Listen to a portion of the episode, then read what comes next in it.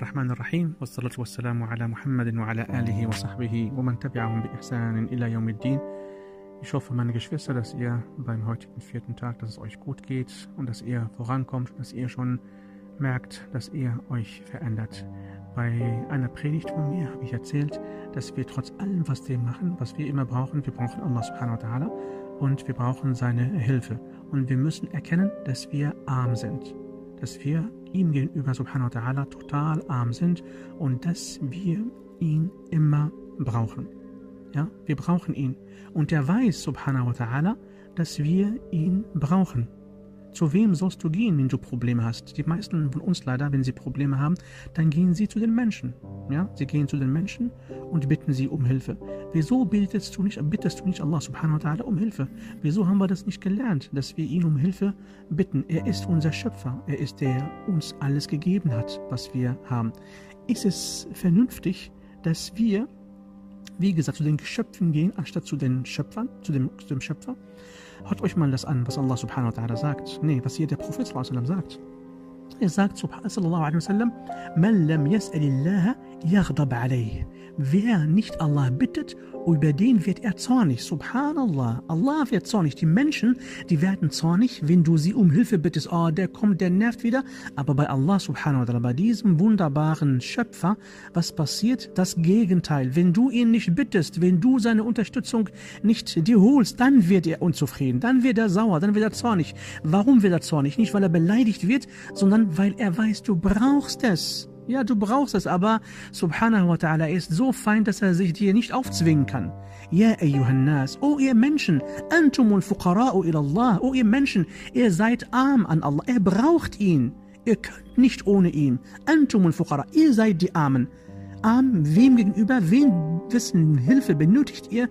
Ihr benötigt die Hilfe von Allah subhanahu wa ta'ala. Wallahu huwa al-ghaniyul hamid. Antum al-fuqara. Alle, ausnahmslos. Kullukum yahtaju Allah. Jeder von euch braucht ihn subhanahu wa ta'ala. Ob Herrscher oder Beherrschter, ob Chef oder Mitarbeiter, ob egal, ob der arm oder reich. Jeder von euch. Antum al-fuqara. Wir sind alle arm gegenüber Allah subhanahu wa ta'ala. Wir brauchen ihn, nicht arm nur bezogen auf dem Geld, sondern wir brauchen seine Unterstützung, wir brauchen seine Nähe, wir brauchen seine Hilfe, wir brauchen alles. Er ist der König und sonst gibt's niemanden außer ihn subhanahu wa ta'ala. Neben Allah subhanahu wa ta'ala gibt's niemanden, meine Geschwister. Und deswegen frage ihn und nimm Kontakt zu ihm auf. Ein Mann, der Kontakt zu Allah subhanahu wa ta'ala aufnehmen wollte und er hatte sich vorgenommen, diese Hilfe zu nehmen. Er kam zum Propheten sallallahu alaihi wasallam und sagte ihm, Ja Rasulallah, aba'idun Rabbuna. Ja Ikhwani, meine Geschwister, lebt, lebt mit Allah subhanahu wa ta'ala. Ja? Also Dua ist eine Tür zu Allah subhanahu wa ta'ala. Das ist eine Tür, die Allah subhanahu wa ta'ala sehr, sehr, sehr, sehr liebt. Und eine der schönsten Ibadat, sogar das werden wir später sehen, das ist die Ibadat, das ist überhaupt die, die Anbetung. Der Ibadat, also Dua al-Ibadah. يا رسول الله أبعيد ربنا فنناجيه أم, أم فنناديه أم قريب فنناجيه O Gesandter Gottes, ist unser Herr weit, dass wir ihn rufen oder ist er in unserer Nähe, dass wir leise zu ihm sprechen? فنزل قوله سبحانه وتعالى daraufhin ist ein Vers geoffenbart worden, wo Allah subhanahu wa ta'ala sagt أعوذ بالله السميع العليم من الشيطان الرجيم وإذا سألك عبادي عني فإني قريب فإني قريب يجيب دعوة الداع إذا دعان Und wenn meine Diener dich nach mir fragen, ich bin ihnen nah, ich erhöre das Bittgebet des Bittenden, wenn er mich bittet. In dieser Überlieferung, meine Geschwister, ist, sind extrem wichtige Punkte. Das ist, man kann daraus so viel lernen, meine Geschwister.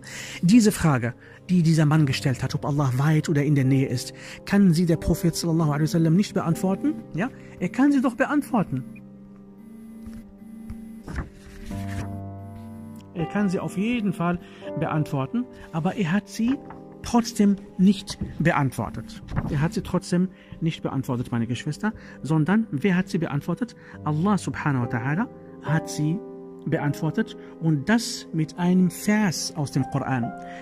وإذا سألك عبادي عني und wenn meine Diener dich nach mir fragen فإني قريب ja hör dir das mal an wie schön das ist ja أجيب دعوة الداعي دعوة من يستجيب wen wessen Bittgebet erhört er er hat gesagt des Bittenden ja, er hat nicht gesagt, äh, ich höre das Bittgebet der guten, süßen äh, Muslime, netten, die beten, die immer fasten und die alles richtig machen. Nein, er hat gesagt, das Bittgebet des Bittenden.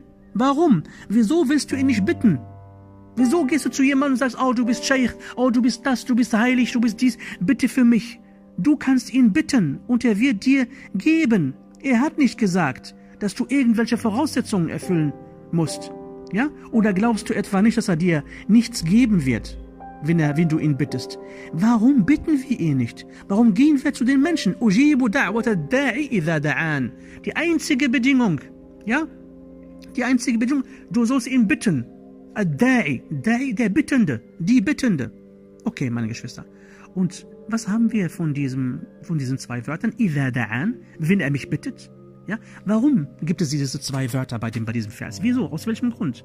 Ujibu da'wata da'i da'an. Ja, hört euch mal das an und versteht und spürt, damit ihr endlich wisst, mit wem ihr zu tun habt.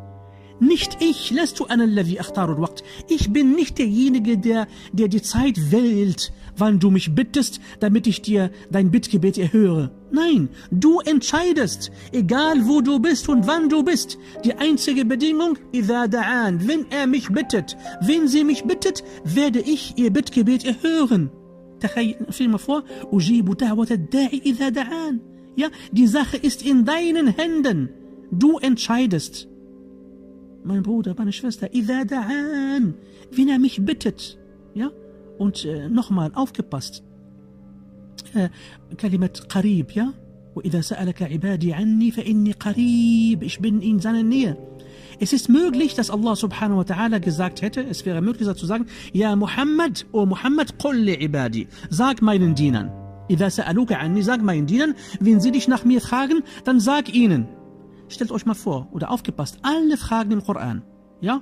wenn die Menschen was fragen, dann findest du immer يسألونك عن الأهلة قل sag ihnen يسألونك عن الأشهر الحرام die, die, die, die, die heiligen Monate قل يسألونك عن الأنفال sag ihnen die einzige Antwort wo es nicht heißt ja Muhammad sag ihnen ist was وإذا سألك عبادي عني wenn meine Diener dich nach mir nach mich fragen Nein, du willst nicht sagen, das geht dich nichts an, ja Muhammad. Das ist etwas zwischen mir und meinen Dienern. Nicht mal der Prophet sallallahu alaihi wasallam darf sich hier einmischen. Das ist eine Sache zwischen Gott und seinen Geschöpfen. Nein, das ist, es geht um die Beziehung. Und wenn es um die Beziehung zwischen mir und meinen Dienern geht, da darf sich nicht Muhammad, nicht mal Muhammad sallallahu alaihi wasallam einmischen. Es gibt kein Zwischenhändler zwischen uns. Kein Prophet, kein Gelehrter, kein Vater, kein Mutter. Inni qarib. Ich bin in deiner Nähe, o mein Diener. Da ujibu da'wat da'i idha da'an. Ich erhöre dein Bittgebet, egal wer du bist und was du machst. Und die einzige Bedingung, die du erfüllen musst, du musst mich nur bitten. Ich bitte Allah subhanahu wa ta'ala darum, dass er diesen Monat inshallah für uns zu einem Fastenmonat der voller Veränderung sein wird. Bi'idnillah.